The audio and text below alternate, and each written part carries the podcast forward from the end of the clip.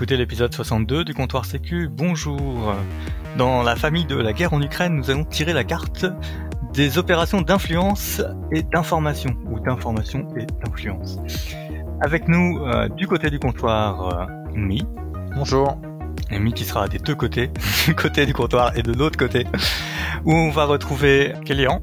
Bonjour. Et MGB. Bonjour à tous. C'est parti, on ouvre le comptoir.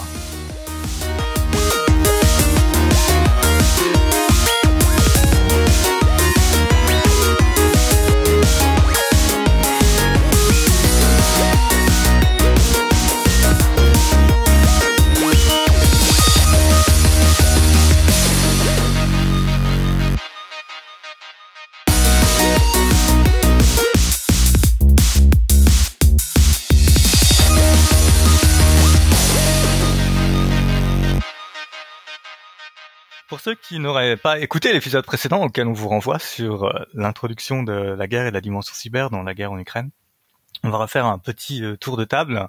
Kélian Donc euh, je suis Kélian Sans Pasquale, analyste géopolitique chez Cassie Conseil et je collabore aussi avec le centre géode géopolitique de la datasphère, en particulier sur les questions d'opération informationnelle, d'entrepreneuriat d'influence et sur la géopolitique de la Russie et de l'espace post-soviétique en général. MGB.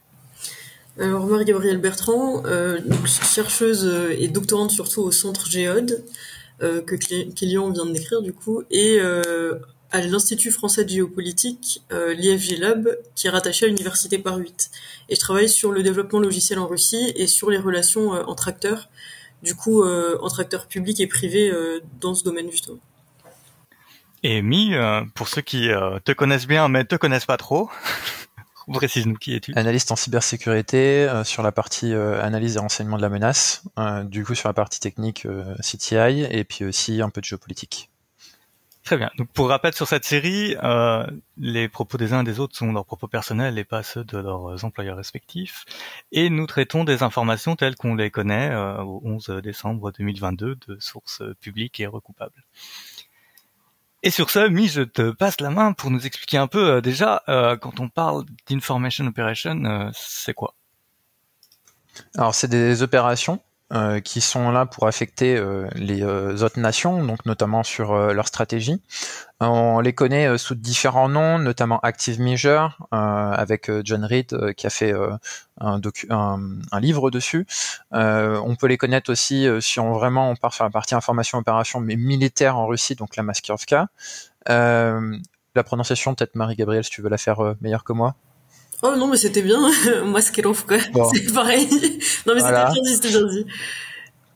Euh, du coup, c'est des mesures en fait qui sont faites de manière euh, secrète euh, pour violer euh, les lois, qui peuvent invoquer du coup du blackmail, tout ce qui va être chantage aussi, la désinformation, donc on va garder le terme de désinformation, et aussi tout ce qui va être exploitation des faiblesses de l'autre, que ça soit au niveau de leurs individus, mais aussi au niveau de l'influence politique qu'il peut y avoir. Est-ce que c'est quelque chose qui a lieu que dans un conflit armé? Est-ce que c'est quelque chose qui a lieu tout le long de l'année? Euh, C'est un terme qui est spécifique ou? Alors en fait, euh, ce terme est euh, pour euh, pour récupérer le terme information opération de manière générale, je crois qu'il nous vient de la partie américaine pour la désignation. c'est pas américain, c'est UK, c'est un des deux. sur la partie du seuil d'utilisation, donc est-ce qu'on est dans le seuil de crise, est-ce qu'on est dans le seuil de temps de paix ou est-ce qu'on est dans le seuil de guerre? En fait, c'est un outil qui peut être utilisé dans les trois seuils.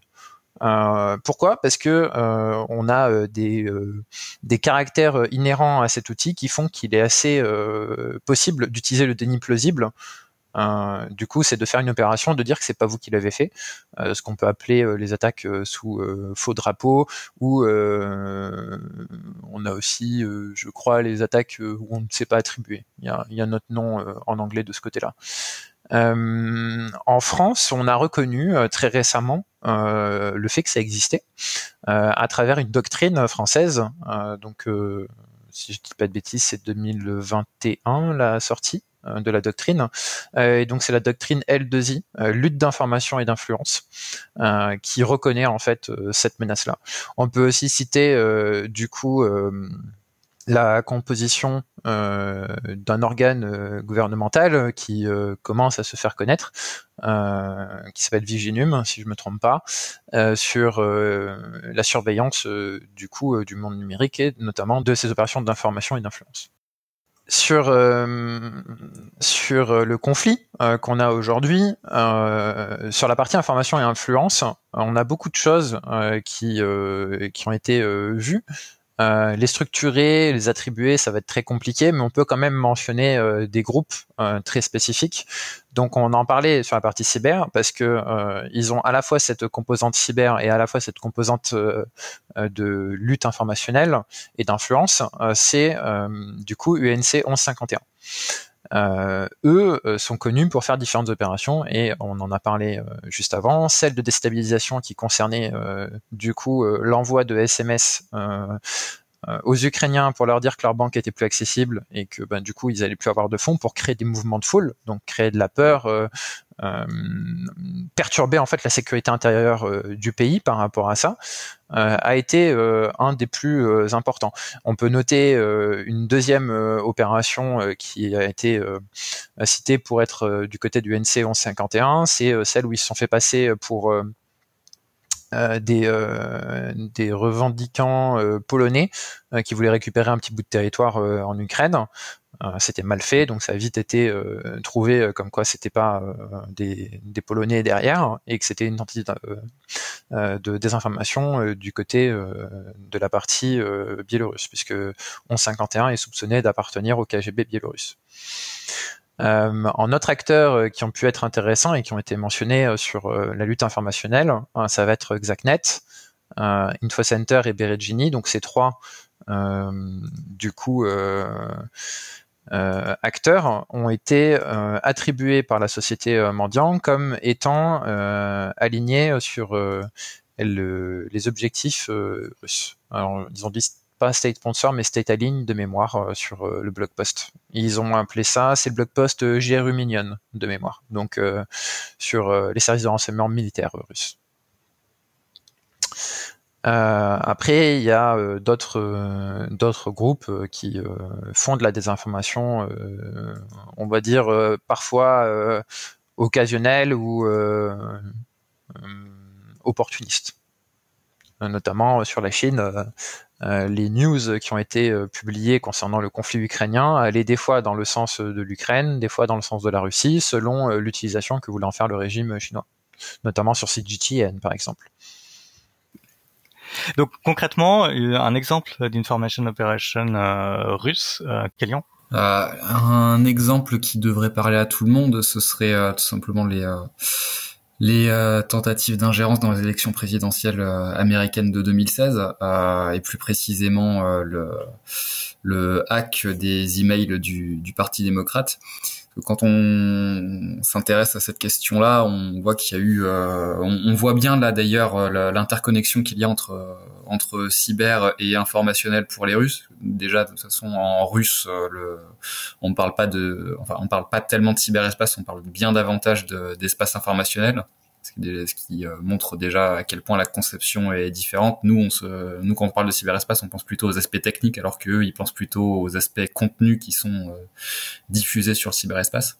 Et en l'occurrence, cette attaque-là euh, montre bien l'interconnexion qu'il y a entre les deux dans la dans la vision russe de ce qui est de une opération euh, cyber ou informationnel ou les deux, parce que d'un côté on avait euh, le piratage des emails, donc plutôt aspect technique, mais l'objectif de ce piratage était de faire fuir, euh, de causer une fuite de données Sauf qu'en plus, euh, c'est pas, c'était pas une simple fuite de données, euh, mais euh, une fuite manipulée, c'est-à-dire que parmi les différents emails qui ont fuité, euh, les euh, les personnes qui étaient derrière cette attaque ont ajouté un certain nombre de fausses informations parmi différents mails pour essayer de faire croire au public différentes différentes choses qui n'avaient aucun aucun rapport avec la réalité.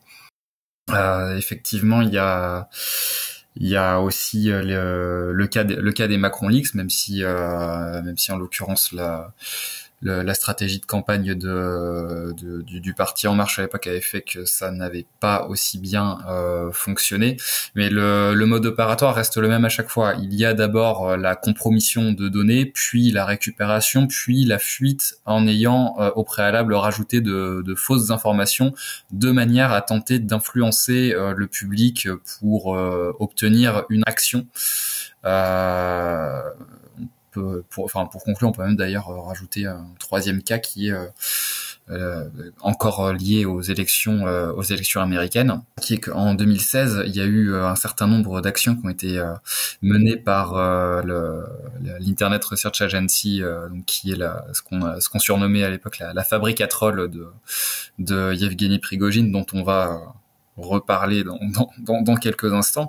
Euh, ils ont lancé plusieurs opérations de désinformation, mais aussi euh, ils sont allés jusqu'à euh, organiser euh, des euh, entre guillemets fausses manifestations. Enfin, c'est même pas des fausses manifestations, justement, c'est ça, euh, c'est ça qui montre à quel point ça peut être, ça peut être vicieux. C'est qu'ils ont créé de fausses personas sur les euh, sur les réseaux sociaux. Ils ont fait en sorte euh, d'organiser des gens autour d'eux. un exemple étant, il me semble, il y avait d'un côté ils se sont intéressés au mouvement Black Lives Matter et de l'autre côté, ils se sont ils se sont intéressés euh, au Blue Lives Matter, donc euh, l'antithèse de, de, ce mouvement-là. Ils ont réussi à faire en sorte d'organiser une manifestation des deux mouvements dans la même ville le même jour, en essayant de faire en sorte qu'ils se tapent dessus. Donc euh, voilà, euh, voilà en gros ce qui est de façon concrète, qu'est-ce qu'on peut avoir comme, comme marché? Euh, alors taper dessus euh, moyennement, même s'il me semble qu'il y a eu quelques quelques échanges euh, de, de noms d'oiseaux en tout cas. Je sais plus jusqu'où c'est allé, mais par contre effectivement les manifestations ont bien été euh, ont bien été organisées. Il me semble que ça fait partie d'ailleurs du rapport Muller qui a été sorti derrière sur les euh, sur, sur l'ingérence de la Russie. Ok, donc la, Russie a un, on va dire un certain passif et une expérience de ces manipulations-là. Alors juste pour revenir sur le passif, pour moi c'est une des nations qui a très vite compris le potentiel qu'on pouvait avoir à utiliser ça. Je veux pas dire que c'est la première à l'avoir théorisé parce que j'ai pas suffisamment de d'historique dessus, mais ça fait très longtemps qu'ils l'ont pris en compte euh, dans, dans ces techniques-là. Ça fait longtemps et même en soi, euh, c'est simplement une. On parlait de Maskirovka au début, ce n'est qu'une application euh, de la Maskirovka qui existait à l'époque, à l'époque de la guerre froide, mais adaptée aux, adaptée aux nouvelles technologies. Une adaptation d'ailleurs qui qui a pris un nouveau tournant après. Euh, ça, c'est un élément assez important. Euh, L'État russe s'est vraiment rendu compte du pouvoir que pouvait avoir le, euh, les réseaux sociaux et l'espace informationnel en général en 2011-2012, parce que c'est le moment où il y a eu, c'est le, le, moment où Vladimir Poutine était de nouveau en campagne pour pour se faire réélire enfin pour se faire réélire.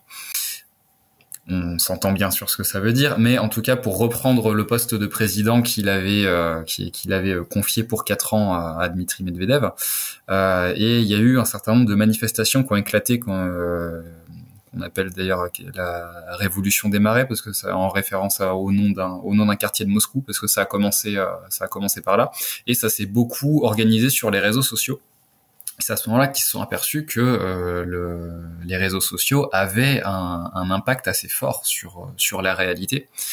Et euh, c'est à partir de ce moment-là qu'on voit euh, d'ailleurs un, un durcissement dans les euh, dans, dans, les lois euh, qui sont qui, qui, ont été euh, engagées pour pour mieux contrôler justement cet espace d'un point de vue technique mais aussi d'un point de vue d'un point de vue informationnel. Ouais, sur ça, j'ajouterais que ils ont vraiment pris conscience à ce moment-là et ça a guidé leurs recherches et les grants qu'ils ont demandé enfin les les bourses qu'ils ont attribuées aux entreprises ou les commandes qu'ils ont fait aux entreprises de sécurité. Euh, notamment, on a pu en apprendre un peu sur euh, toute la partie surveillance et création de botnet euh, côté côté russe via le leak qu'avait fait Digirev à l'époque. Euh, sur cette partie-là, euh, il y avait euh, tout un outil de surveillance des réseaux sociaux avec des mots-clés qui était plutôt intéressant à étudier, avec des leaks aussi du lien entre le FSB qui demandait l'outil ou qui formulait la demande, l'entreprise qui recevait, qui, proposait l'outil, et on voyait aussi des jeux de test, et notamment, je me rappelle d'une histoire d'écureuil avec le Kazakhstan, si je me trompe pas, sur la manipulation informationnelle qu'il y avait au niveau de Astana, l'écureuil de Astana. Qu'est-ce qu'il avait cet écureuil là? Ah, c'était une histoire euh, qu'ils avaient mis un écureuil à la place d'une ancienne statue euh, d'une personnalité euh, soviétique, si je me trompe pas. le nouveau maire qui a choisi ça. Et il faut savoir qu'ils aiment beaucoup leur histoire et leur statut. On pourrait y revenir peut-être plus dans la partie géopolitique avec toute cette partie culturelle qui est vraiment très propre à eux, parce que ça leur permet de de fonder en fait toute leur stratégie derrière et toute leur euh, argumentaire, puisqu'ils n'hésitent pas à réécrire l'histoire ou garder que les passages qui les intéressent. Des fois, modifier réel, un tout petit peu les événements, se baser sur des choses réelles, mais modifier certaines euh, certains éléments pour le faire tenir à leur à leur théorie. Et là, l'idée c'était juste de changer une statue. Et ils ont testé ça, et donc on avait en fait toute la propagande côté russe pro-soviétique qui était de ce côté-là. Euh, de mémoire. Donc pour les leaks, pour ceux que ça intéresse, c'est Sana et Fronton. Euh, et ça avait été euh, du coup publié par Digirev à l'époque. quand on n'entend plus parler d'ailleurs. Donc ils ont toute une toute une histoire de maîtrise de l'information. si je vous ai compris entre les lignes, Maskirovka c'est leur doctrine, c'est ça? C'est plus une technique, une technique qui a été théorisée que qu'une véritable doctrine, même si on même si on, euh, on peut retrouver des éléments. Il y a eu euh, d'ailleurs à ce sujet un, autre leak qui a été très intéressant euh, pour, pour comprendre un peu de quoi on parle, qui s'appelle les, les Aquarium Leaks, si, si je me souviens bien. Ouais, par Dossier Center. Ouais, voilà, par le, par le dossier Center, euh, qui, enfin, qui contient notamment un, un, extrait de manuel de, de, de enfin, au sujet des, des opérations informationnelles effectivement, c'est un. Le but est d'orienter euh, l'information. Et, euh, et, de manière générale, euh, l'information est vraiment au centre de la de la stratégie russe. Donc ce qui est dit, mais aussi euh, aussi derrière il y a un enjeu de il y a un enjeu de contrôle assez assez important et c'est pour ça qu'il y a différentes euh, euh méthodes qui sont mises en place par par l'État russe pour euh, pour la contrôler cette information. Et euh, dans le cas de la dans le cas de la guerre en Ukraine, on le voit aujourd'hui avec les avec les les oblasts qui ont été soi-disant annexé, même si bon la réalité montre d'autres choses, mais euh, on l'a vu même dès le dès 2014 avec euh, avec l'annexion de la Crimée, euh, avec un élément assez simple, assez simplement pas simple du tout, mais particulier, qui est le, routage des informations, parce que ça aussi ça, c'est un gros enjeu. Pourquoi? Parce que les informations, lorsqu'elles partent, admettons, de Sébastopol pour aller, pour, aller n'importe où, euh, sont obligés de passer par un certain nombre de nœuds internet. Euh, si ça passe par, euh, si, ça passe d'abord par Kiev avant d'aller euh, avant d'aller en Europe, c'est plus difficile pour l'État russe de les contrôler avec ce qu'ils ont pu installer sur leur réseau que s'ils forcent les données à passer d'abord par un nœud qui se trouve sur le territoire russe, puis ensuite à, partir ailleurs. C'est c'est ce, que Louis Pétigno étudie beaucoup et appelle euh, je me rappelle plus exactement comment il, il appelle ça, mais c'est du détournement, c'est du détournement de du détournement de BGP de Border Gateway Protocol. Euh, en, en induisant un contrôle sur les routes de l'information, euh, la Russie peut euh, essayer de faire en sorte de soit bloquer euh, des informations qui ne lui euh, qui qui ne l'arrangent pas et aussi peut mettre la main sur l'espace informationnel dans les régions sur lesquelles elle considère avoir la main mise.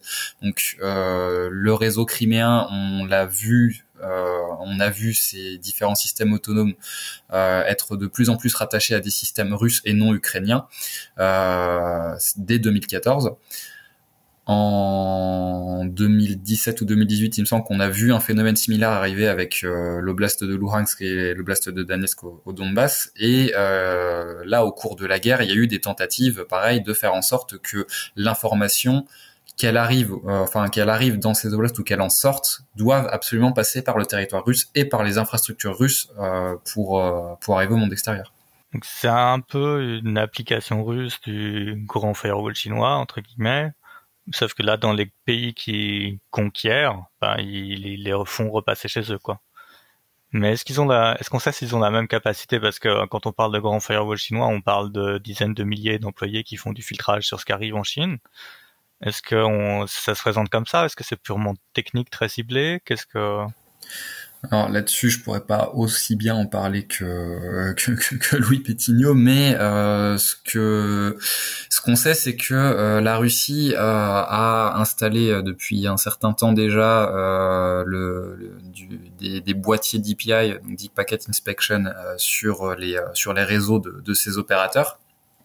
Forcément, tout euh, paquet de données qui transite par le territoire russe euh, doit passer bah, par, ces boîtiers. Donc, euh, en, en détournant le BGP, ils peuvent appliquer quelque chose qu'ils appliquent initialement à leur à leur territoire national. Donc, c'est pas aussi c'est c'est différent euh, c'est assez différent de, de ce qu'on voit en de ce qu'on voit en Chine parce que le le, le réseau russe s'est développé euh, sur le sur l'internet américain tandis que le, tandis que le réseau chinois s'est développé un peu à part et a été connecté a posteriori euh, au, au réseau mondial donc euh, la, le degré de contrôle que peut avoir la Russie sur son internet est bien moindre. Et euh, je disais que les, boîtiers d'IPA étaient installés sur euh, les sur, sur les opérateurs, mais il suffit qu'un boîtier ne soit pas installé euh, chez un opérateur, sachant qu'en Russie il y en a énormément.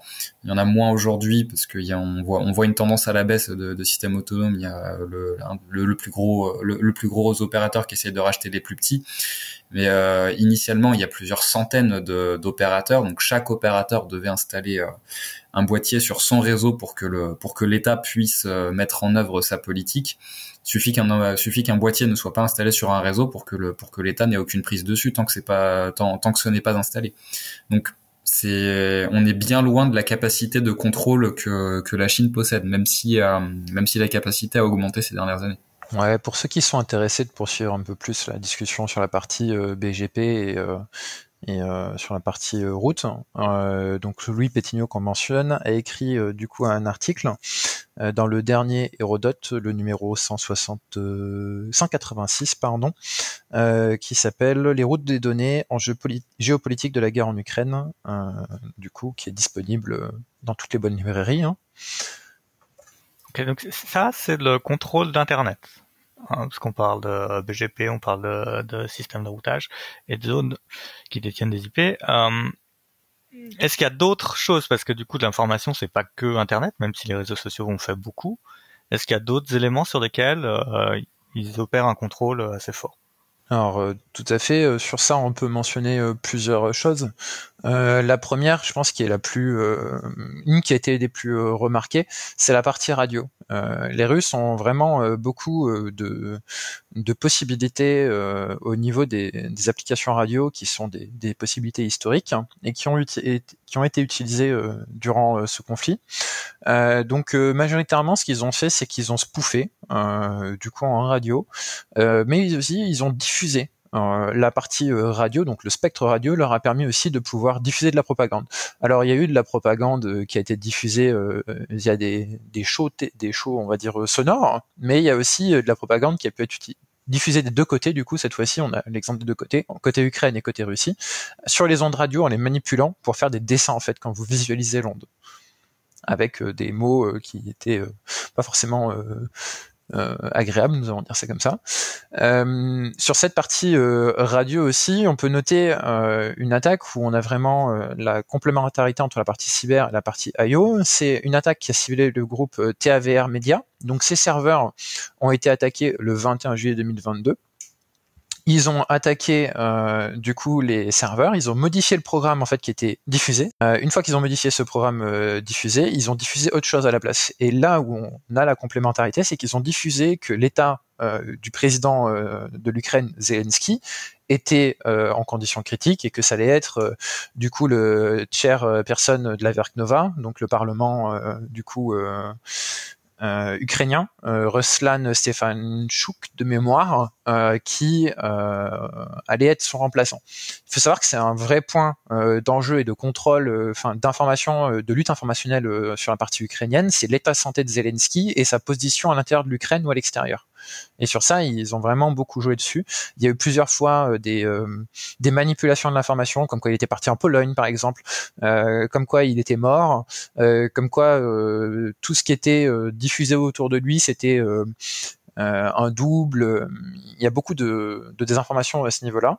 Et à chaque fois, ça a été très rapidement démenti par la présidence ukrainienne, notamment avec des selfies devant des objets des lieux pardon euh, de la capitale de Kiev euh, qui étaient euh, très très significatifs, ou alors des visites diffusées ou même des interviews accordées à des journalistes étrangers pour prouver qu'il était toujours vivant en fait.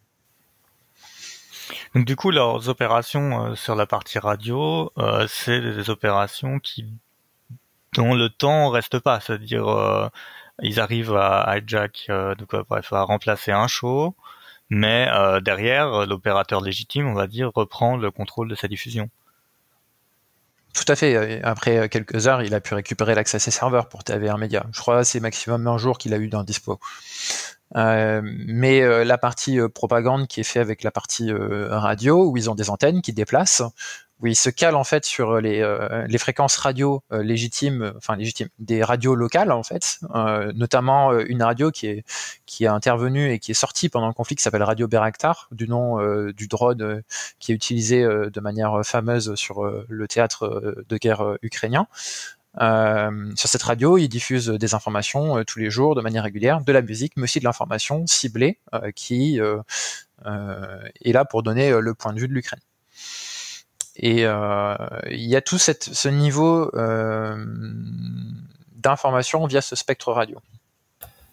ça va, euh, ça va même au-delà de, la radio, parce qu'il y a, enfin, on peut parler de la radio, on peut aussi parler de la télévision, parce qu'il y a eu plusieurs, enfin, au début de la guerre, il y a eu plusieurs frappes pour détruire les antennes de télévision. Et ce qu'on observait, c'est que lorsque les troupes russes avançaient, les téléviseurs des citoyens ukrainiens ensuite de se mettaient à retransmettre de la de, la télé russe. Euh, donc euh, on supposait aussi qu'ils se ils se baladaient avec avec des antennes pour faire en sorte que le que les Ukrainiens euh, ne puissent avoir donc euh, autant à la radio qu'à la télévision, enfin que tous les moyens de communication ukrainiens ne leur permettent d'avoir que la version russe de, des, des, événements. Après, euh, je n'ai pas assez suivi pour savoir si, euh, si les téléviseurs concernés euh, rediffusent aujourd'hui de la, la, télévision ukrainienne, mais en tout cas, il y a eu effectivement, avec les mouvements de troupes russes, c'est cet enjeu aussi de euh, d'envelopper par tous les moyens de télécommunication existants euh, le, les, Ukrainiens de, de la version russe des événements pour leur donner l'impression que euh, la Russie était allée beaucoup plus loin que ce que, que, ce qui était le cas en réalité, que, que la victoire était déjà acquise aux troupes russes, etc. Euh, clairement, ils ont la, enfin, ils ont le potentiel puisque les antennes qu'ils ont pu euh, déployer, euh, alors j'ai plus exactement la référence en tête, mais ils couvrent aussi le spectre de diffusion sur la partie radio pour tout ce qui est fréquence hertzienne pour la télé. Il y a la partie mobile aussi qui est utilisée. Alors sur la partie mobile, on peut parler des opérateurs qui ont été implantés après, etc. Mais une des manières de diffuser l'information, c'est aussi via le spam SMS. Euh, il y a eu beaucoup d'actions de spam SMS qui ont été euh, menées euh, sur le territoire, à la fois au profit de la Russie, mais aussi à la fois au profit de l'Ukraine. Donc ce médium-là, SMS, a aussi été utilisé. sur ce contrôle-là, ce qu'on peut noter, c'est que il y a eu un fail de, de la Russie, c'est qu'en voulant détruire l'infrastructure physique, donc des, des mobiles, des réseaux mobiles ukrainiens, euh, déjà, ils se sont aperçus que euh, comparé euh, à d'autres pays, ils sont beaucoup plus ils sont beaucoup plus basés en fait sur des réseaux fibres. L'Ukraine a beaucoup de fibres en fait, ou de réseaux ADSL enterrés, et du coup ils n'ont pas beaucoup d'impact en fait quand il y a uniquement les antennes qui sont détruites. Vous arrivez avec des nouvelles antennes, vous les reposez et ça ça revient dessus. Et par rapport à ça, les Russes se sont automatiquement euh, tapés euh, dans, le pied, parce qu'ils avaient un système euh, chiffré qui s'appelle ERA de mémoire, euh, si je dis pas de bêtises, c'est ça, c'est Russia Era Cryptophone, euh, qui en fait, pour fonctionner, se basait sur les réseaux locaux, euh, donc les mobile networks qui étaient qui étaient sur place. Et en faisant ça, bah, ils sont juste détruits leur possibilité de, de communiquer de manière sécurisée. Et là où c'est intéressant, c'est que l'Ukraine a totalement pleinement le contrôle de ces opérateurs téléphoniques et a pu créer du coup enfin utiliser en fait c'est déjà son, son système d'interception euh, judiciaire euh, locale. Euh, donc les systèmes d'interception judiciaire, c'est les systèmes qui sont faits par les gouvernements pour pouvoir faire des interceptions audio, que ce soit SMS ou, ou de tout ce qui est réseau mobile par rapport à ça, euh, comme l'Ukraine garde ça, ils ont pu faire plein de recs de soldats ukrainiens, euh, soldats russes pardon, qui appelaient leurs parents ou appelaient leurs commandants, etc. Et ça leur a permis un d'utiliser les informations qu'ils récupéraient via ces euh, ces, ces interceptions pour trianguler des positions de troupes. Et le deuxième, c'est de pouvoir régulièrement, donc là c'est le GUR ukrainien qui publie régulièrement des enregistrements qui ont une visée euh, je dirais à la fois informationnel et à la fois psychologique, puisque ça parle souvent euh, de comment ces personnes euh, en local sont, sont, dans quel état ils sont, quel est leur état psychologique, etc. C'est-à-dire qu'ils font de l'écoute et de l'interception de communication, et après, j'ai pas compris, du coup, ils rejouent, enfin, ils prennent certaines bandes, ils sélectionnent ce qui les intéresse, et ils vont le... ils vont le publier sur Twitter. Euh, ils vont publier sur Twitter, ok. Derrière, ça part sur Twitter. C'est pas, ils vont rappeler des gens, euh... ok. Non. Et euh, est-ce qu'ils font aussi du brouillage euh... Parce que bon, tu peux remplacer les ondes, donc ça, c'est vrai que c'est... moi, j'aime beaucoup l'image. Enfin, c'est très triste, mais euh, l'image du tank qui avance dans la rue et des, écrans de télévision qui changent de, de publication. Je trouve ça juste euh, magnifiquement bien pensé.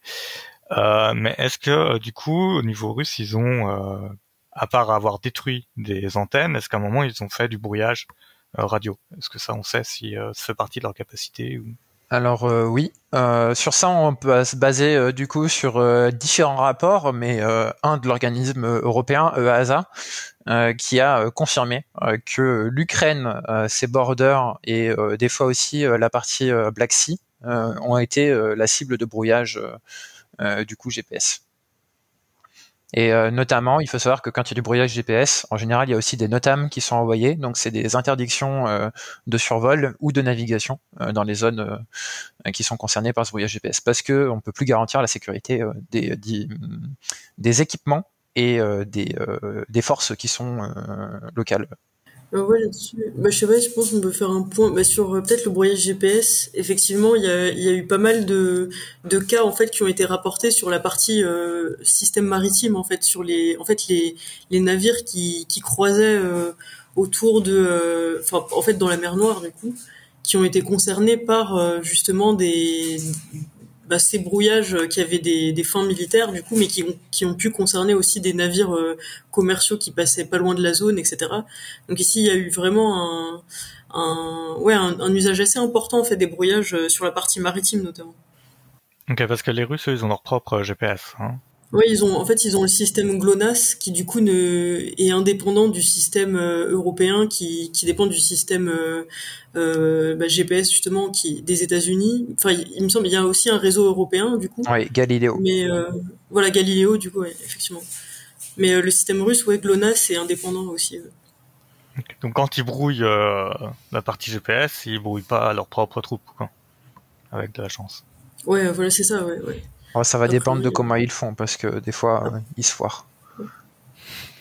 Ouais, c'est ça. Ouais, bah c'est vrai qu'il y, a eu beaucoup de jeux. Bah pour, euh, enfin rapidement, ce que disait Kélian, mais juste pour compléter, c'est vrai qu'au moment où il y a eu euh, de la diffusion d'émissions aussi bien sur les ondes radio que les ondes hertziennes, en fait toutes les sur les différents niveaux d'ondes en fait ça a aussi eu lieu parce que euh, ils ont augmenté en fait la, euh, la, puissance de diffusion de leurs ondes. Donc du coup on a eu dans toute la zone frontalière le fait qu'il y, ait eu diffusion comme ça de d'émissions radio euh, en russe et d'émissions télé russes c'est aussi parce que depuis le début du conflit on observe pardon une forte augmentation de justement de la puissance des ondes qui sont émises par les antennes russes et notamment par les antennes qui sont aussi fixes du côté de la frontière, du côté russe en fait de la frontière.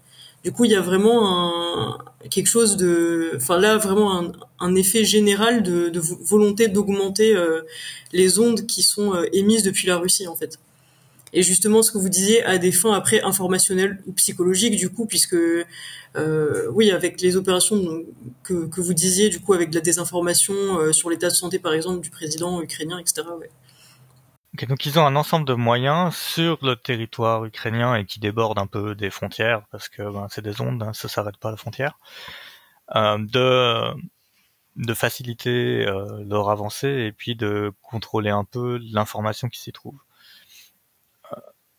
ils ont un, un, autre enjeu qui est de contrôler le storytelling euh, dans leur propre pays, si je me souviens bien. Euh, Est-ce que quelqu'un peut en parler un peu de ça? Euh, Effectivement, ça, le contrôle de la de la presse en Russie, euh, bon, ça remonte à ça remonte à un certain temps, bien avant la bien avant la guerre en, en Ukraine. Le, on peut même remonter à, à Internet. L'URSS a toujours eu euh, gros enjeu dans le dans le contrôle de l'information euh, euh, à son époque. Euh, la Russie, ça n'a pas changé. Et il y a vraiment de gros efforts qui sont dépensés et qui augmentent avec le temps pour que les pour que les citoyens russes obtiennent une version très bien formatée, très précise de la vérité pour déjà pour éviter qu'il se qu'il se qu'il se rebelle contre le pouvoir, même si de toute façon le contrat le contrat social en, en, en Russie il est un peu différent de chez nous, c'est euh, vous mêlez pas de la politique et euh, et on vous laisse vivre euh, pas forcément bien, mais en tout cas pas on, on ne rend pas les conditions de vie dans lesquelles vous vivez euh, pire, pire, qu'elles ne, pire qu'elles ne l'étaient. Euh, mais euh, le, cette, euh, cet enjeu de cet enjeu du contrôle de la presse en Russie, euh, il a aussi euh, il a aussi eu cours avant. Dès, à chaque fois qu'il y a des, des, élections, par exemple, on voit une augmentation de, du nombre d'opérations qui sont qui sont menées. Euh, simplement pour euh, augmenter les euh, augmenter les statistiques parce que on a on a aucun euh, doute sur le fait que telle ou telle personne va être élue dès le moment où elle fait partie de Russie unie ou alors en ce qui concerne Vladimir Poutine. par contre, il y a un enjeu derrière pour atteindre un certain score. pour montrer à quel point tel tel parti ou, ou Vladimir Poutine est, est plébiscité par par la population. Et euh, à contrario, il euh, y a euh, un gros effort qui est fait pour euh, faire taire toute voix dissidente par rapport à par rapport à ça. Il y a notamment quelque chose qu'on voit de plus en enfin qui qui a, qui a été encore modifié par la guerre mais qu'on voit depuis depuis longtemps c'est ce qui concerne la, la loi sur les agents de l'étranger euh, que qui là pour, pour, il y a en fait il y a plusieurs lois sur les agents de l'étranger euh, qui se sont ajoutées les unes aux autres. Euh, la première, euh, justement, elle, date de, elle date de l'époque dont je parlais euh, tout à l'heure, 2011-2012. Euh, en déjà à cette époque-là, il y a eu une première loi sur les agents de mais ça concernait euh, ça concernait seulement euh, les organisations à but lucratif, à but non lucratif, pardon ça n'a pas trop. ce qu'on appelle du coup un agent de l'étranger, c'est un étranger présent en Russie qui exerce une activité. Euh, non, alors pour eux, euh, un agent de l'étranger, c'est, euh, enfin, c'est pas nécessairement un étranger, c'est euh, une toute personnes qui serviraient consciemment ou inconsciemment euh, les, euh, les, les, objectifs des États étrangers. Et, quand ils parlent d'étrangers, en général, ils parlent de l'Occident. C'est assez ciblé comme étranger. Euh, donc en 2012, c'était juste les, juste donc les, les ONG. Ça s'est développé derrière lorsqu'en 2017, donc fin 2017, il y a eu une deuxième loi euh, et euh, c'est là que ça a commencé à devenir euh, beaucoup plus gros. C'est les médias ont commencé à pu à, ont commencé à pouvoir aussi être intégrés dans cette notion d'agent de l'étranger. Euh, et à l'époque, il se basait sur une question de financement. Mais alors c'était assez vicieux parce que tout, euh, toute transaction qui pouvait être euh, engagée en faveur d'un État, même s'il s'agissait d'un remboursement de notes de frais, pouvait être considéré comme un financement étranger. Donc c'est assez après derrière c'est assez facile de dire tel ou tel média qui ne nous convient pas est un agent de l'étranger. Euh, derrière justement la loi a beaucoup été utilisée pour essayer de euh, de restreindre les activités de certains médias euh, considérés comme euh, inopportuns pour le pour l'État russe. On peut citer Novaya Gazeta, on peut citer Medusa, qui ont qui ont fait les frais de cette loi, surtout en 2020. Et ensuite, cette loi a encore été euh, élargie en 2018 pour qu'elle puisse pour qu'elle puisse s'appliquer aux personnes physiques. Donc il y a eu un autre registre parce qu'ils tiennent un registre de, tous les agents de l'étranger. Il y a un autre registre qui a été ouvert pour euh, cette fois euh, mettre toutes les personnes qui pouvaient être considérées comme agents de l'étranger. Alors il n'y a pas beaucoup de gens dans cette dans, dans ce registre-là, mais en général les personnes qui sont dedans, ce sont soit des journalistes de ce type de médias. Il y a me semble qu'il y a des journalistes de Novaya Gazeta qui sont à titre individuel, et sinon ce sont des opposants politiques comme euh, euh, l'opposant politique euh, Mikhail Khodorkovsky qui est à Londres depuis des années, qui est derrière le centre le centre dossier notamment. Donc lui, pareil, il est dans les il est dans les agents de l'étranger. La quatrième, la quatrième loi, elle date de fin 2020. Ils ont encore élargi et cette fois, ça s'applique aux formations politiques pouvant recevoir de l'argent de l'étranger. Donc euh, là, ça, ça, a pu toucher euh, notamment euh, toutes les formations qui étaient autour de l'opposant politique Alexei Navalny. Et là, cette année, donc là, on entre dans le cadre de la guerre en Ukraine ils se sont finalement affranchis de cette nécessité. Parce qu'à chaque fois il y avait la nécessité de prouver que telle ou telle formation recevait de l'argent de l'étranger même si c'est un euro ça suffisait. Et euh, donc euh, là ils se sont complètement affranchis de la chose. Le, texte de loi est d'ailleurs absolument euh, absolument flou sur le sujet parce qu'il y a toujours la possibilité de prouver qu'il y a un financement. Mais le, la fin du la fin du paragraphe se conclut par ou qui se trouve sous influence étrangère de toute autre nature donc euh, finalement, euh, il suffit à un juge de trouver un prétexte quelconque pour pouvoir euh, pour pouvoir dire telle personne est sous est sous influence étrangère. Donc on lui impose un certain nombre de restrictions et ces restrictions ça ça va très loin. Pour les médias par exemple, c'est mettre actuellement c'est mettre un gros message où il y a marqué attention, ceci est un message diffusé par un agent de l'étranger. Euh, ou qui euh, ou qui remplit le rôle d'agent de l'étranger, le message devant faire 25% de la taille de l'écran. Euh, c'est c'est assez, bien formaté d'ailleurs. Ils ont ils, ils, précisent tout ça dans, dans, les textes de loi. C'est aussi des limitations pour les financements, pour la possibilité d'utiliser de la publicité, donc de se rémunérer. Donc, il n'empêche pas euh, formellement l'activité d'un agent de l'étranger sur le territoire, mais ils font en sorte de l'étouffer de façon indirecte pour que, de fait, euh, toute personne euh, ayant acquérant ce statut ne puisse plus euh, agir sur le territoire. Ouais, et juste sur le, le fait, justement sur cet impact de restriction que ça peut avoir sur les, les propos des médias, il y a aussi la loi du 4 mars 2022, donc qui a été adoptée peu de temps après le début du conflit, sur contre les informations mensongères qui sont diffusées au sujet de l'armée russe. Et du coup, euh, c'est une loi euh, qui est présentée comme une loi anti-diffamation euh, qui contre les personnes qui, qui, qui en gros se rendraient coupables de diffamation au sujet des actions de l'armée russe. Et c'est pas en fait c'est cette loi que, que souvent on confond avec une interdiction formelle d'utiliser les termes guerre invasion opération militaire etc euh, en fait, c'est plus une loi qui, interdit la diffamation des forces armées, mais de fait, puisque euh, les autorités présentent le conflit comme une opération spéciale, en fait, on peut pas, on peut le, fait d'utiliser le terme de guerre, du coup, euh, devient, enfin, tombe sous le coup de cette loi, du coup. Voilà. Donc en fait, c'est c'est vraiment cette loi qui vient interdire l'emploi des mots guerre, invasion, etc. que dont on parle régulièrement dans les médias, mais sans expliquer en fait pourquoi on peut pas utiliser ces termes. Parce que en réalité, on peut, on peut toujours, euh, enfin, il n'y a pas de loi qui interdit de facto l'utilisation de ces termes. Moi, je reviendrai bien sur le cas de Novaya Gazeta pour montrer en fait la complémentarité de l'ensemble des dispositifs euh, de la Russie. Euh, donc, faut savoir que Novaya Gazeta, ils ont été euh, jugés pour avoir publié une vidéo qui condamnait en fait la guerre en Ukraine. Donc, ils ont pris 300 000 roubles, donc c'était 4600 euros à l'époque d'amende. Euh, ça, c'est la première version. Donc, en plus, l'avis qui est publié sur le site de, de la cour en disant là, là, là, après, euh, tu as euh, du coup le fait que la vidéo va être bloquée suite à la demande du Recommensor.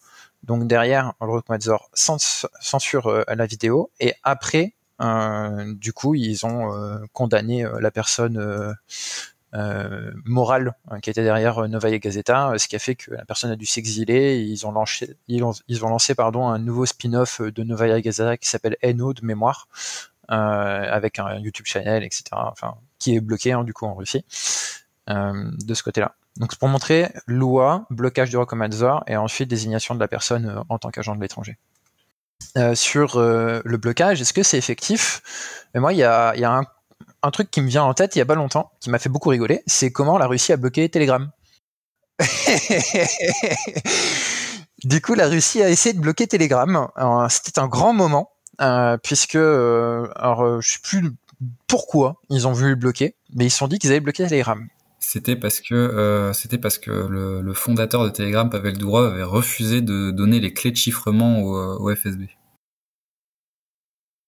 Euh, le récent, c'était euh, c'était suite à ça? Le alors de en 2016, c'était ça. Maintenant, euh, récemment, ils ah. l'ont récemment ils l'ont bloqué. Enfin, ils ont tenté de le bloquer pas très longtemps. Maintenant, ils, maintenant ils s'en servent. Avant, ils s'en servaient pas, mais maintenant ils s'en servent beaucoup. Donc, euh, des moments où ils bloquent Telegram, ils bloquent aussi un certain nombre de leurs propres euh, canaux de communication. Ouais. Du coup, c'est ce qu'ils se sont rendus compte, c'est que en bloquant euh, Telegram, euh, donc j'ai retrouvé, c'était le 29 octobre.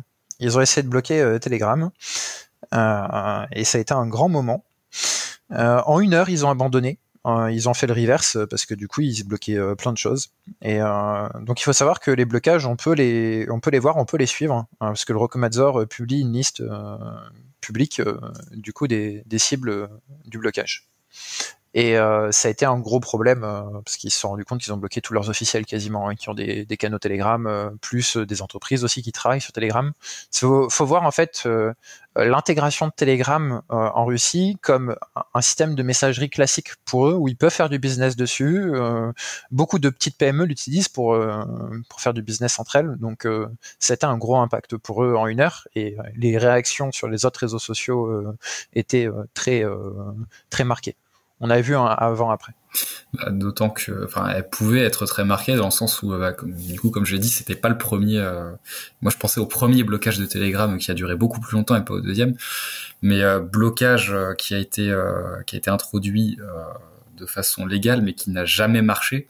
Ils ont essayé, donc Roskomnadzor a essayé de, à de multiples reprises et à de multiples manières de bloquer Telegram, sauf qu'à chaque fois, ça se terminait d'une manière pire que la précédente pour pour l'image de, de, de, cette institution. Une fois ils sont une fois ils sont parvenus à bloquer le site du Kremlin et Telegram marchait très bien à côté. Euh, donc c'est ce sont des cas comme ça où euh, ils se sont ridiculisés. Euh, sachant qu'à côté, en plus, dans les dans l'administration présidentielle, donc qui est un un genre d'organe qu'on n'a pas en France, mais qui est un, qui est composé de, de, fonctionnaires qui travaillent directement sous les ordres du, du, du président. ils ont fini par se dire que finalement Telegram, euh, ils pouvaient en avoir utilité. Ça, dès 2017, ils ont commencé à, à investir là-dedans pour euh, il y, en a surtout un, euh, donc un vice-directeur d'administration présidentielle, Sergei Kirienko, qui est très intéressé par ces questions-là. Et d'ailleurs, si on s'intéresse un peu à qui fait quoi en Ukraine aujourd'hui, on s'aperçoit qu'aujourd'hui, il est euh, euh directeur de la... Enfin, il... Enfin, je sais plus quel est son titre exact, mais en tout cas, il est en charge de l'intégration des nouveaux territoires euh, euh à la Fédération de Russie ça en dit long. Et donc lui, il a déjà, il avait déjà flairé le filon sur le fait qu'on Telegram pouvait être utilisé comme un, canal d'information euh, plus favorable au pouvoir, parce que pendant un certain temps, Telegram c'était aussi un endroit où proliféraient les informations euh, euh, qui allaient plutôt contre contre le pouvoir. Il y avait les, les médias indépendants sont tous sur Telegram. Les blogueurs qui sont plutôt opposés au pouvoir ont tous une chaîne Telegram. Ça après le les chaînes pro-pouvoir sont apparues un petit peu après. maintenant aujourd'hui, on en voit, on en voit partout. là où par exemple l'autre réseau social russe contactier, donc VK, lui, il y a plus des plus des personnes lambda dessus, donc qui s'intéresse pas trop à la pas, trop à la politique. Donc lui, il était pas bloqué. De toute façon, il a été racheté par l'État, donc euh, la question se posait pas. Ils y ont accès, contrairement à Telegram à cette époque. Euh, mais, euh, mais, mais voilà, pour donner un peu le le, paysage des réseaux sociaux russes et ce, ce qui peut s'y faire aujourd'hui. Et sur les blocages, juste, je rajoute euh, une petite anecdote parce qu'il y a une chercheuse, euh, Xenia Hermoshina, qui travaille beaucoup là-dessus aussi, euh, et sur les systèmes SORM, d'ailleurs, il y a des pays dont on a parlé tout à l'heure, les systèmes de surveillance, et elle, elle a un mème qui illustre vraiment bien ce que tu disais, Kélion, c'est vraiment un mème où on voit, en gros, un agent de, de l'agence Roskomnadzor avec un marteau, et on, a le, le, petit avion en papier de Telegram, le logo de Telegram qui est, est euh, scotché sur un mur en fait, et en fait il essaye de, il essaye de, le taper euh, pour pour détruire du coup Telegram, pour détruire l'accès en fait, et on voit que le mur est défoncé mais tout autour du petit logo, mais le petit logo est intact quoi. Donc c'est vraiment pour dire ils ont tapé partout sauf euh, Telegram quoi. C'est vraiment ouais. Sur la partie Telegram, il y a quand même la, question euh, qui se pose de, la maîtrise et de, la sécurité. Et notamment, euh, moi, ça me fait penser à Cyberpartisan qui a créé son fork de Telegram euh, qui assure, qui est plus sécurisé pour pouvoir garder la maîtrise de son application. Mais d'ailleurs, le, le, enfin, toujours sur Telegram, ce qui est, ce qui est intéressant c'est que ah, il y a eu un certain, un certain temps, c'était quand même une question assez assez russe, mais euh, bon, Telegram aujourd'hui est utilisé euh, à de enfin dans de nombreux pays. Et euh, Telegram aujourd'hui a vraiment été intégré dans la dans la stratégie russe pour pour, pour son contrôle de l'information et son influence à l'extérieur. Et par exemple euh, les chaînes Telegram des différents médias qui ont pu être bloqués en Europe comme RT et Sputnik font partie des font partie des différents vecteurs qui ont été utilisés pour pour contourner cette cette censure justement il y a, il y a plusieurs euh, euh, chaînes qu'on peut trouver, euh, par exemple dans l'espace francophone, j'ai pu travailler là-dessus assez récemment.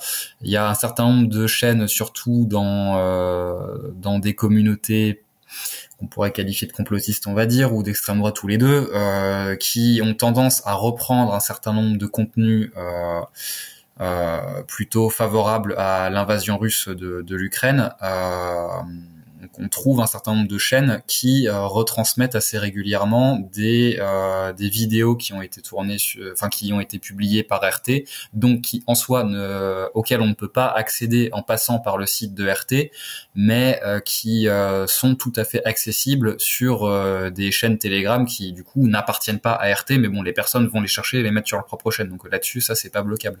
Parce qu'il faut, rappeler que euh, RT, un certain nombre de donc Russia Today, un certain nombre de médias ont été interdits de diffusion euh, au sein de euh, l'Union européenne et d'autres pays. Ouais, c'est les pays membres de l'UE et ça a été étendu au Royaume-Uni en fait, où ils ont décidé d'appliquer la même mesure. Mais ouais, en, en, Allemagne, ça avait cours depuis décembre 2021 parce qu'ils avaient déjà interdit la diffusion de RT et Sputnik sur le réseau télé via satellite puis après, ils ont, ils ont interdit la diffusion euh, par Internet, en fait, en Allemagne.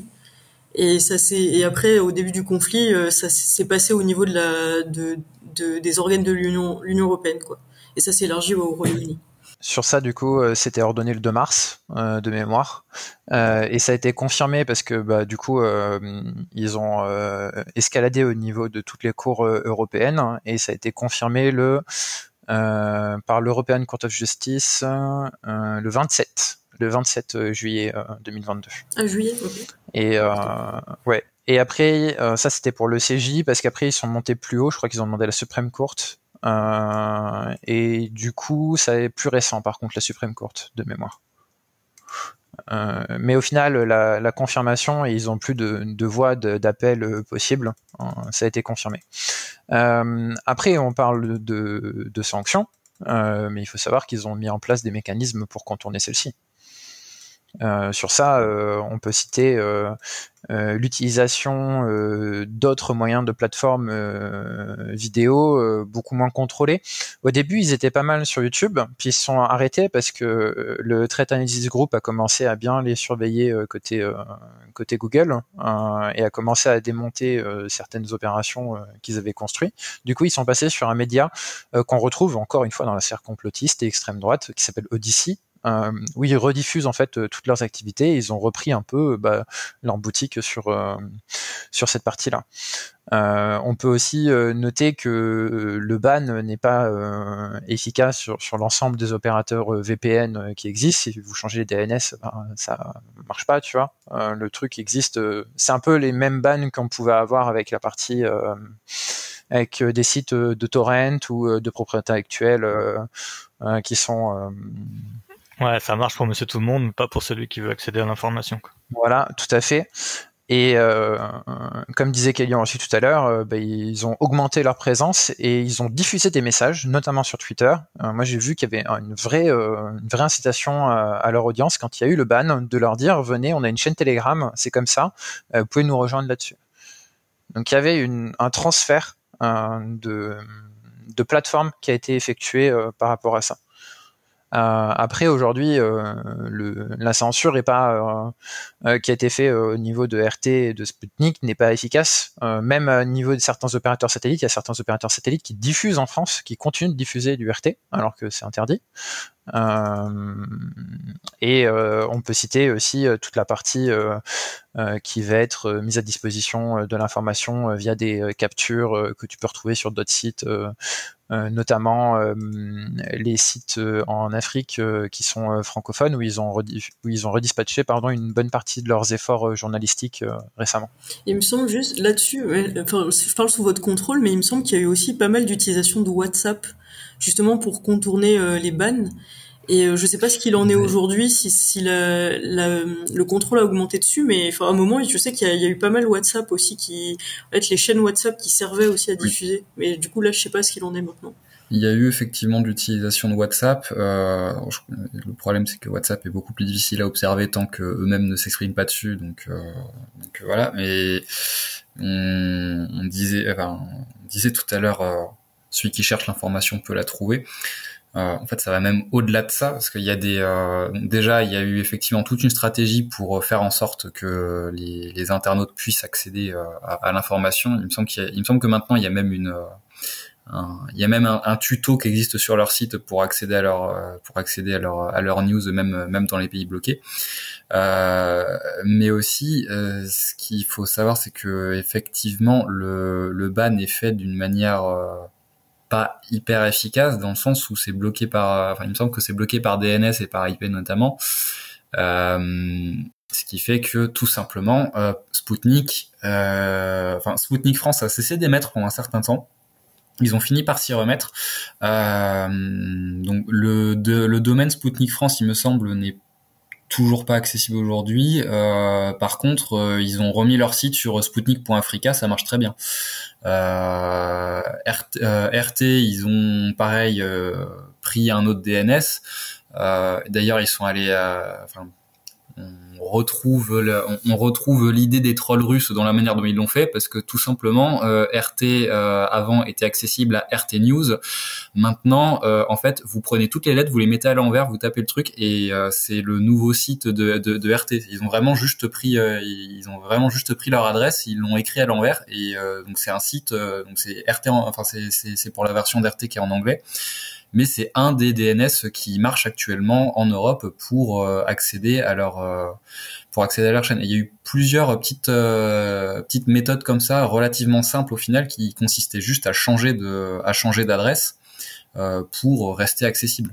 Il y a, il y a un truc aussi euh, que j'ai vu où là, ils n'ont pas réussi à contourner, qu'ils espéraient beaucoup euh, du rachat de, de Twitter euh, par Elon Musk. C'est toute la stratégie qu'a mis en place Twitter. Donc, au moment de l'époque, je crois que c'était Yoel, le, le, responsable Head of Safety de Google, qui a du coup promovu une stratégie de labellisation des comptes qui étaient affiliés au gouvernement russe plus ceux qui étaient affiliés aux médias donc on parle de Russie, mais ils ont fait un ensemble de mouvements de, de pays qui ont été mentionnés. Et quand il y a eu le blocage qui a été demandé par les autorités UE, ils ont bloqué sur les clients Twitter quand vous localisez en France, vous pouvez plus voir du coup tous les comptes qui ont été alignés en tant que RT de ce côté-là.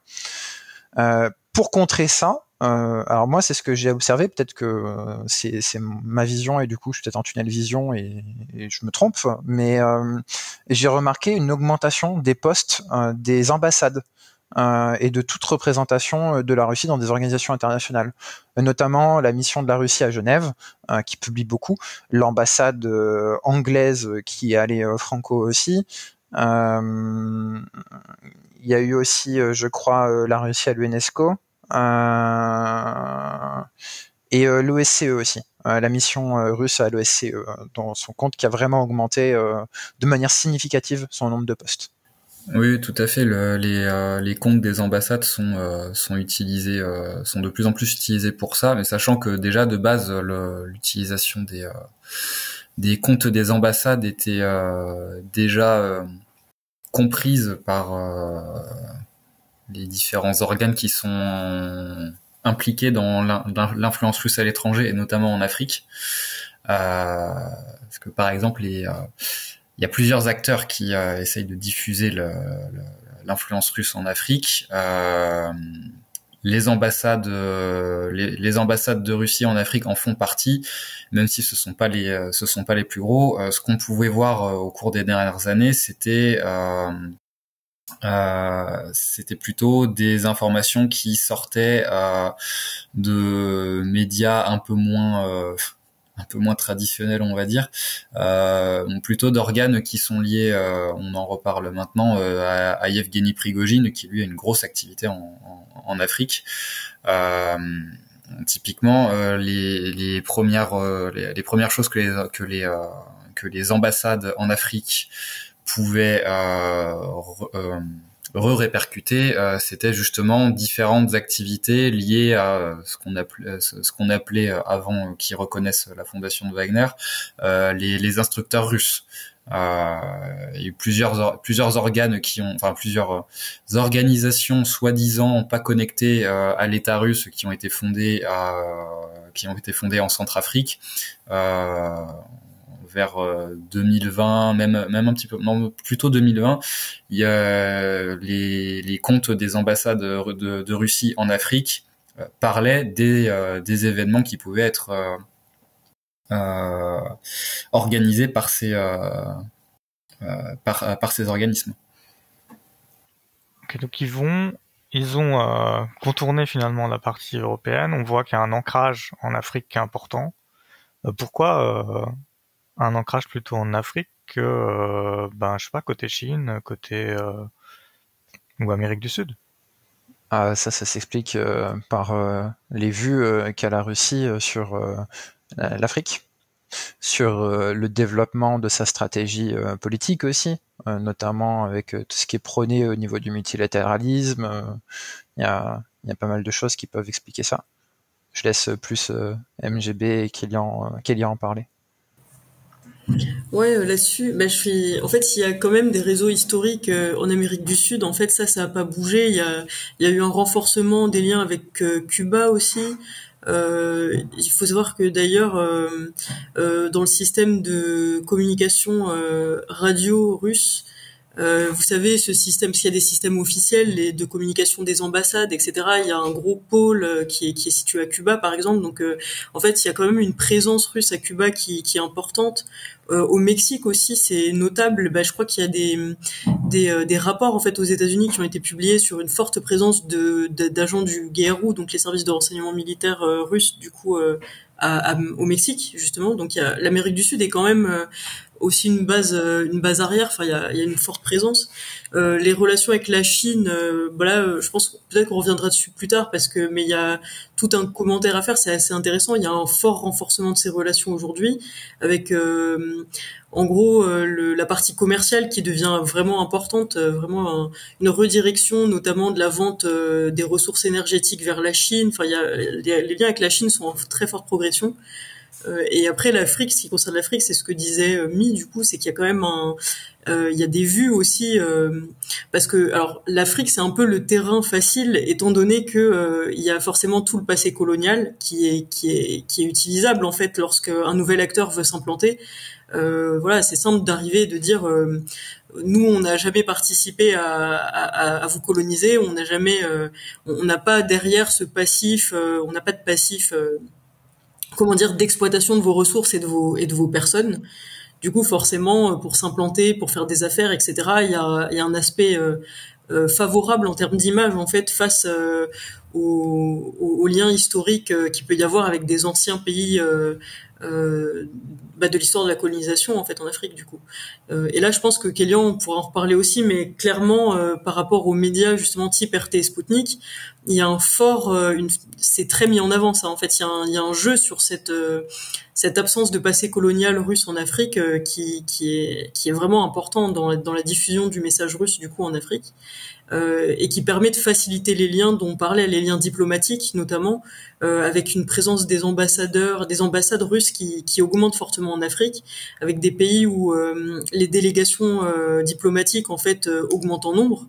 Donc ça s'observe, il y a ouais un report sur l'Afrique aussi de ce point de vue-là parce que euh, c'est un terrain plus facile et parce que aussi forcément derrière il y a des ressources euh, minières qui sont fortement euh, convoitées du coup par par de nombreuses puissances. Mais forcément la Russie rentre dans le jeu avec la Chine d'ailleurs. La Chine le, fait aussi. Mais du coup ouais il y a aussi ce, cet enjeu des des ressources minières simplement derrière qui qui est assez important. Et Kélian tout à l'heure parlait justement des entreprises de euh, Evgeny euh, euh, et là-dessus on a clairement un, intérêt en fait du, des groupes de Prigozhin, le groupe Patriote, à certaines filiales du coup qui se qui concentrent un peu sur la partie exploitation des ressources énergétiques. Donc là je pense qu'on peut faire un lien aussi vers les travaux peut-être de, euh, de Colin Gérard en fait, euh, un collègue euh, de, de Géode qui, qui, a beaucoup travaillé justement sur les entreprises de Prigogine. Et on, on voit bien qu'il y a des liens entre la présence de ces de ces comment dire en fait de ces agents qui sont chargés de la sécurité du coup qui vont être embauchés notamment par par les présidents par différents présidents en, en Afrique des présidents de différents pays. euh, pour leur garde personnelle notamment.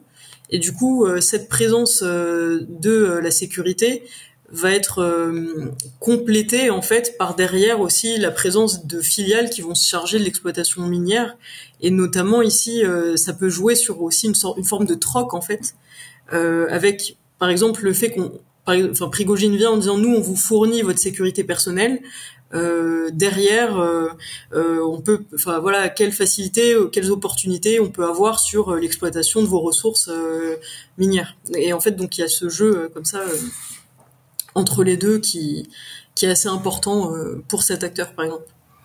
Bah, là-dessus, on plonge complètement dans le système, dans le système de corruption russe appliqué à la, politique étrangère, parce que la Russie n'a pas forcément euh, tous les moyens de ses ambitions. Elle a plusieurs moyens pour euh, pour pour ses ambitions, mais elle euh, profite quand même pas mal des de la présence de ces de ces entrepreneurs à qui elle laisse carte blanche tant que tant qu'ils continuent à montrer pas de blanche, on va dire c'est vraiment le cas de Prigogine dans le sens où euh, la, la, la, la, question de tout à l'heure sur pourquoi l'Afrique, il y a aussi, enfin, faut aussi rappeler qu'il y a, il y, a, il y a un enjeu historique derrière. L'URSS avait un certain nombre de liens avec, euh, avec plusieurs pays africains qui s'étaient plutôt euh, qui s'étaient plutôt alignés euh, sur euh, sur le communisme plutôt que sur plutôt que sur la, vision du monde des États-Unis. Donc déjà, il y avait certains vieux liens qui avaient été un peu désactivés à la chute de l'URSS, sur lesquels la Russie compte de nouveau.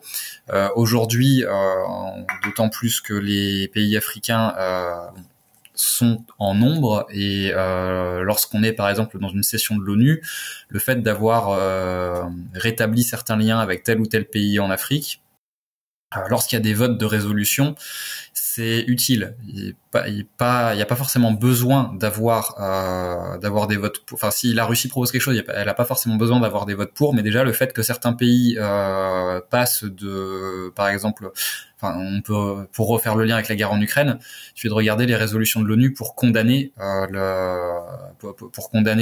l'invasion de, l'Ukraine.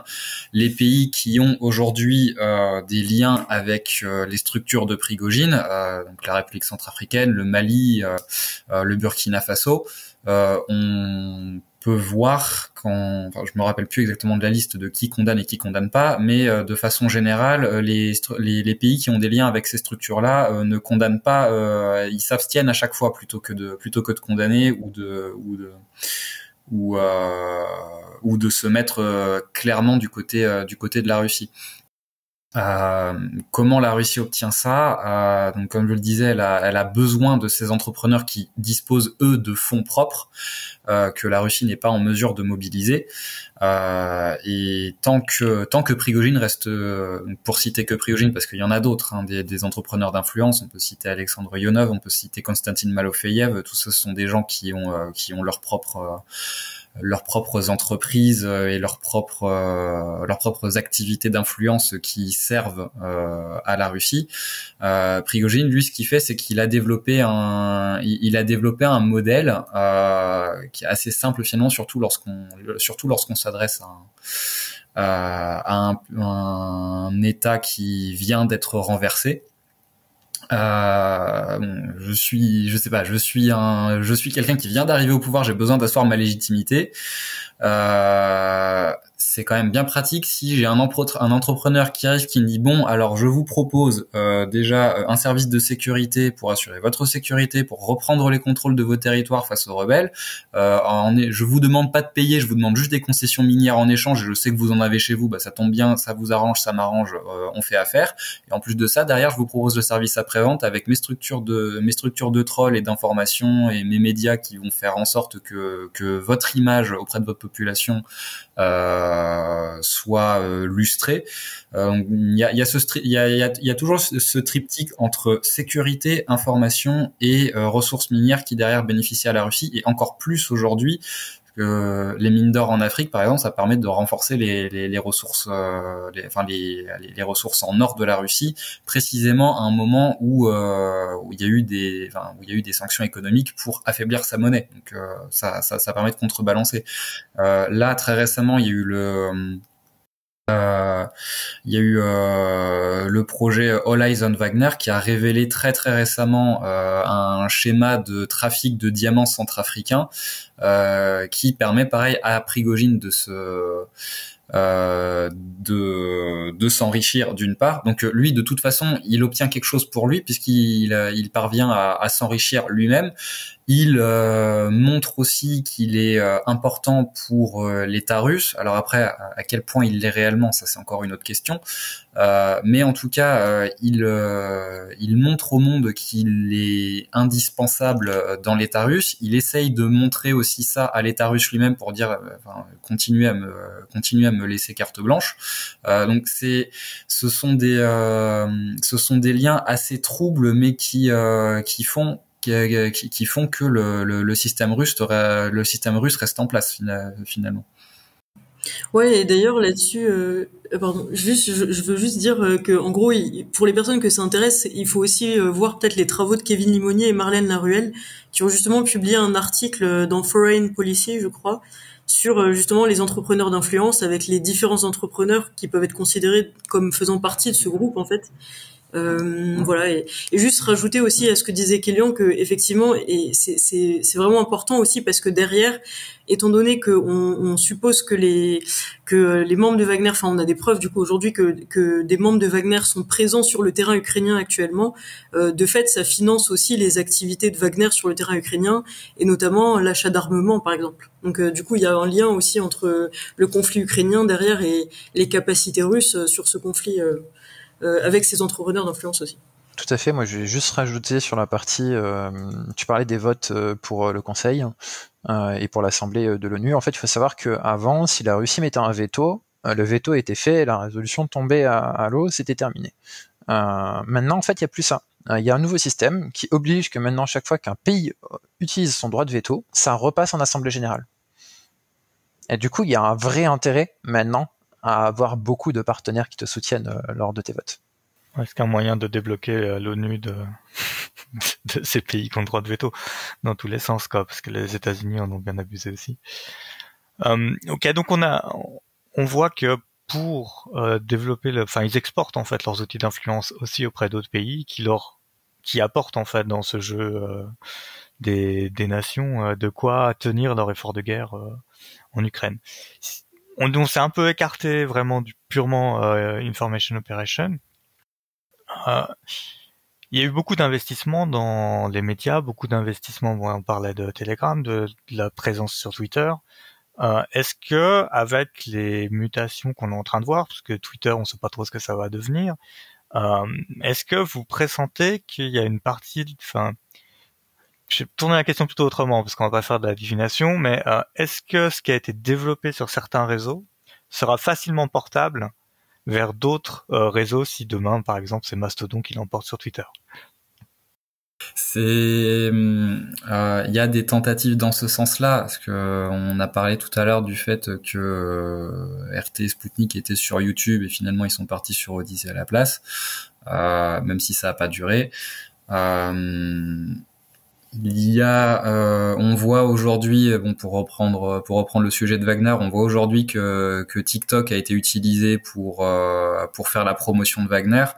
Euh, de façon générale, euh, ce genre de euh, ce genre d'acteur fait en sorte de s'adapter à ce qui se passe euh, dans le domaine des, des technologies de l'information. Si un nouveau média euh, s'avère être euh, beaucoup plus utilisé, ils essayent de s'en servir euh, avec plus ou moins de succès. Il y en a sur lesquels ça marche pas, mais euh, en l'occurrence, bon, Twitter, ils avaient réussi à se débrouiller dessus. Telegram, ils ont réussi à, à s'implanter dessus. Alors après, quelle, la, la, question de l'efficacité de, de, cette implantation, c'est quelque chose de tout autre et qui est encore aujourd'hui très difficile à, à quantifier. Mais si on se concentre exclusivement sur la question de est-ce qu'ils essayent de mettre en place les stratégies qu'ils ont développées pour tel ou tel autre euh, réseau, euh, la réponse est oui. Tant qu'ils n'ont pas de euh, tant qu'ils n'ont pas de raison de s'intéresser à quelque chose, ils ne le feront pas. Mais si jamais ils se rendent compte qu'il y a beaucoup plus de gens qui partent sur Mastodon, euh, il n'y a aucun doute sur le fait qu'il euh, y aura des, des des process qui seront euh, qui seront transférés de, de, de, Twitter à Mastodon. Et euh, là-dessus, je vais euh, donner un petit exemple très très franco-français, mais je sais pas exactement qui s'est qui s'est mis derrière ça. mais si on se balade sur le si on se balade sur le 1825 de jeuxvideo.com, il y a des trolls russes dessus. S'ils sont allés jusqu'à essayer de d'envoyer quelques petits trolls russes sur jeux sur jeuxvideo.com, Bon, je pense que Mastodon, dès le moment où ça deviendra quelque chose de gros, ils essaieront aussi. C'est pas la question. Mais ce qui va être intéressant sur euh, Mastodon, c'est que c'est pas comme Twitter, c'est pas centralisé. Donc en fait, si tu fais pas partie de l'instance, est-ce que euh, ça va vraiment être intéressant pour eux pour euh, diffuser leurs mouvements et leurs informations au-delà de leur sphère qui est déjà acquise en fait? Ça a l'air vachement dur à censurer quand même, Mastodon. Oui, on est d'accord, mais le fait que si t'es pas sur l'instance, t'es pas forcément existant sur l'instance et tu vas pas recevoir forcément l'information selon plein de critères. de mémoire, je crois qu'il y en a quatre ou cinq pour avoir euh, possiblement ou non l'information. Euh, ça crée une barrière en fait à la diffusion de l'information. Et ce qu'ils cherchent à travers la manipulation euh, des, réseaux, c'est de pouvoir influencer l'opinion. Et si les gens sont pas forcément sur l'instance ou alors que ils vont pas avoir l'information, est-ce que c'est vraiment un réseau intéressant à cibler? En tout cas, pour la diffusion de l'information, euh, je suis pas sûr que ce soit très intéressant euh, pour l'instant. Mais j'attends de voir comment se structure Mastodon. Pour l'instant, je suis dans l'observation euh, de ce nouveau réseau et de, ces nouvelles techniques euh, au niveau à la fois de la censure mais au niveau de la diffusion d'informations aussi.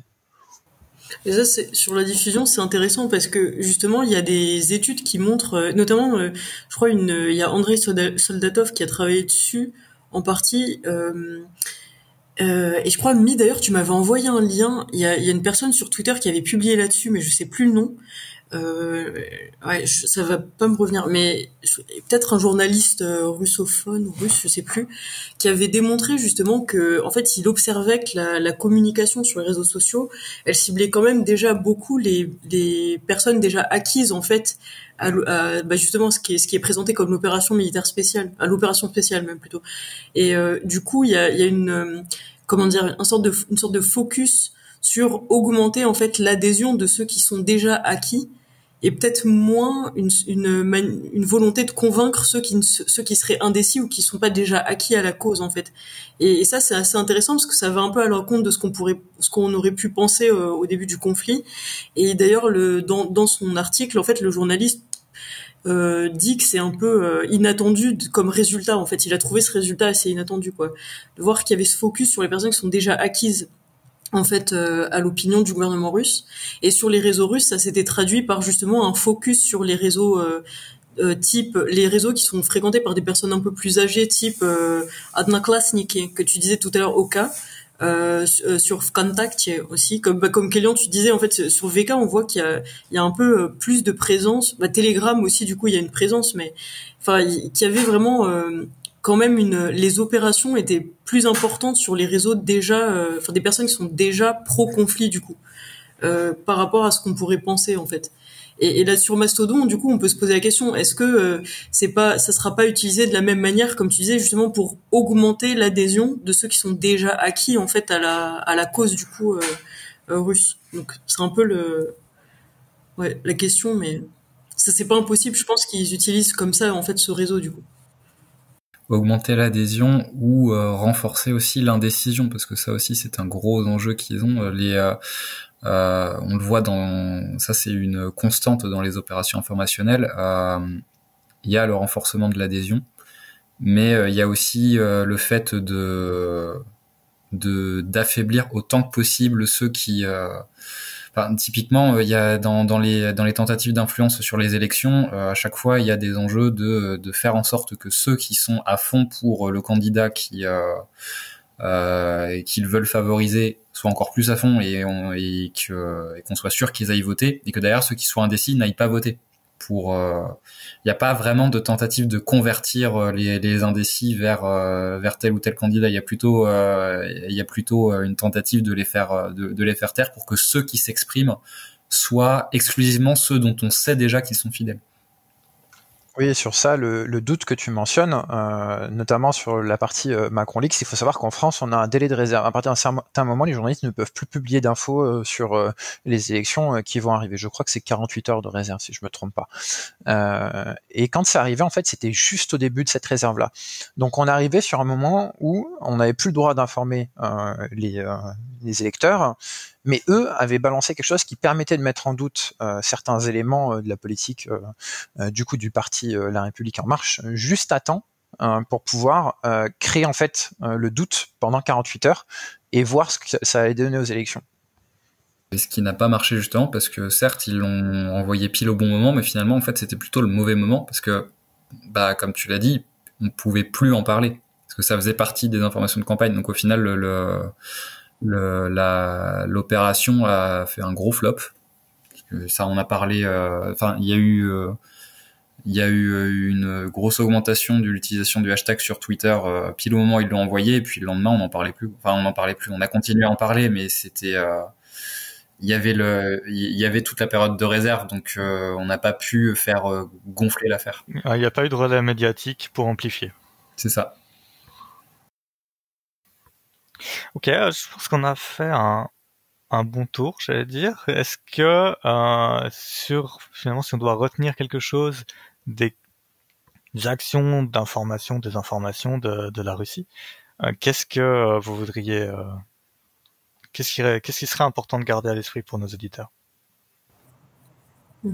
Ouais, juste, je, pense, je dirais, je reviendrai sur ce que, que disait Kélian tout à l'heure, en fait, parce que je pense que c'est peut-être ça qui est le plus important à regarder. Ça permet de nuancer, en fait, ce qu'on peut penser de l'effet. Euh, en fait, l'effet est pas celui qu'on pensait avoir, et il y a même certains observateurs qui vont parler d'un échec de l'influence euh, russe, euh, justement dans le cadre du conflit en Ukraine, parce que finalement, il y a, comment dire, la partie numérique, en fait, trouve de nombreuses limites. Du coup, il y a les blocages de, de RT Sputnik qui, du coup, on, l'a dit, peuvent être contournés, mais il y a quand même une, les blocages ont fait que les autorités russes ont dû quand même rebasculer vers des modes de, de communication beaucoup plus traditionnels en fait, et, et favoriser des modes de communication historiques et ceux dont on parlait tout à l'heure, notamment la diplomatie principalement, avec justement une forte présence des, des ambassades sur Twitter par exemple, euh, et aussi une plus forte présence des ambassadeurs dans les médias traditionnels des pays. Par exemple, euh,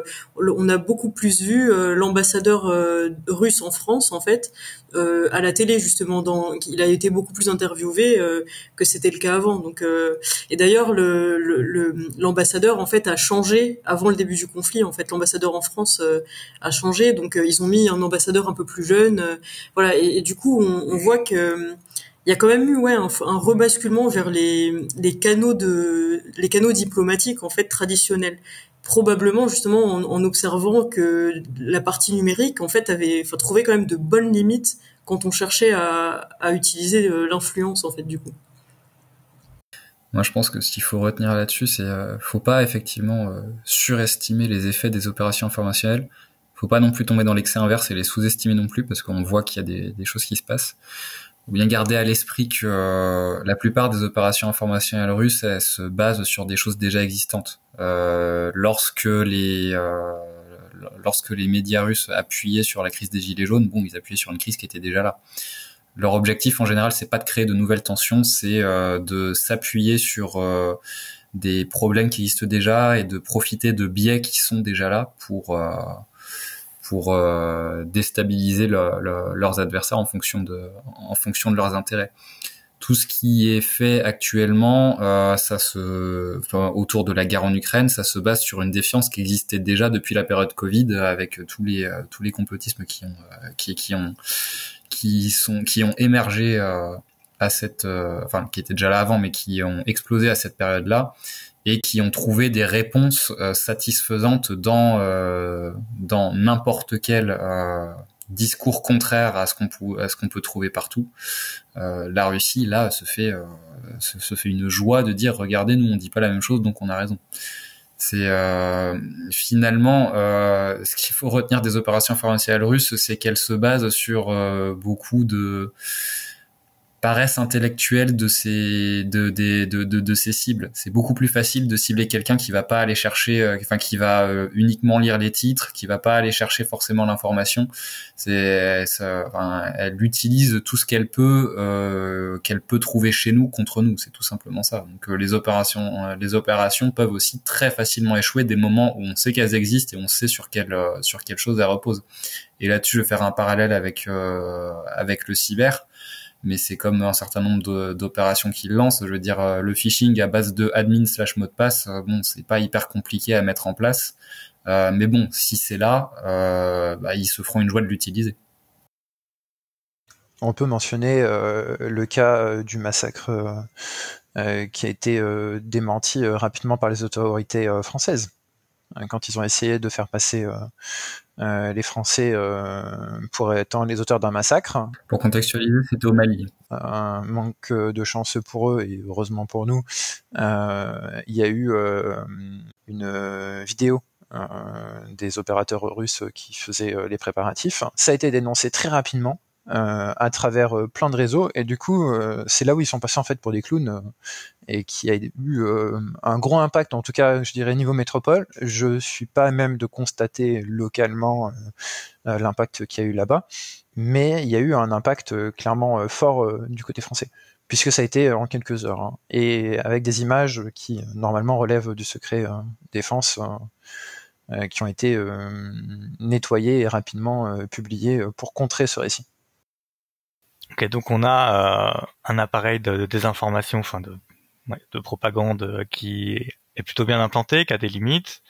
Et euh, je pense qu'on reviendra dans un autre épisode plutôt sur la dimension géopolitique du conflit dès qu'on en aura l'occasion. Merci à tous et on va fermer le comptoir. À plus tard. Au revoir. Bonne soirée. Bonne soirée.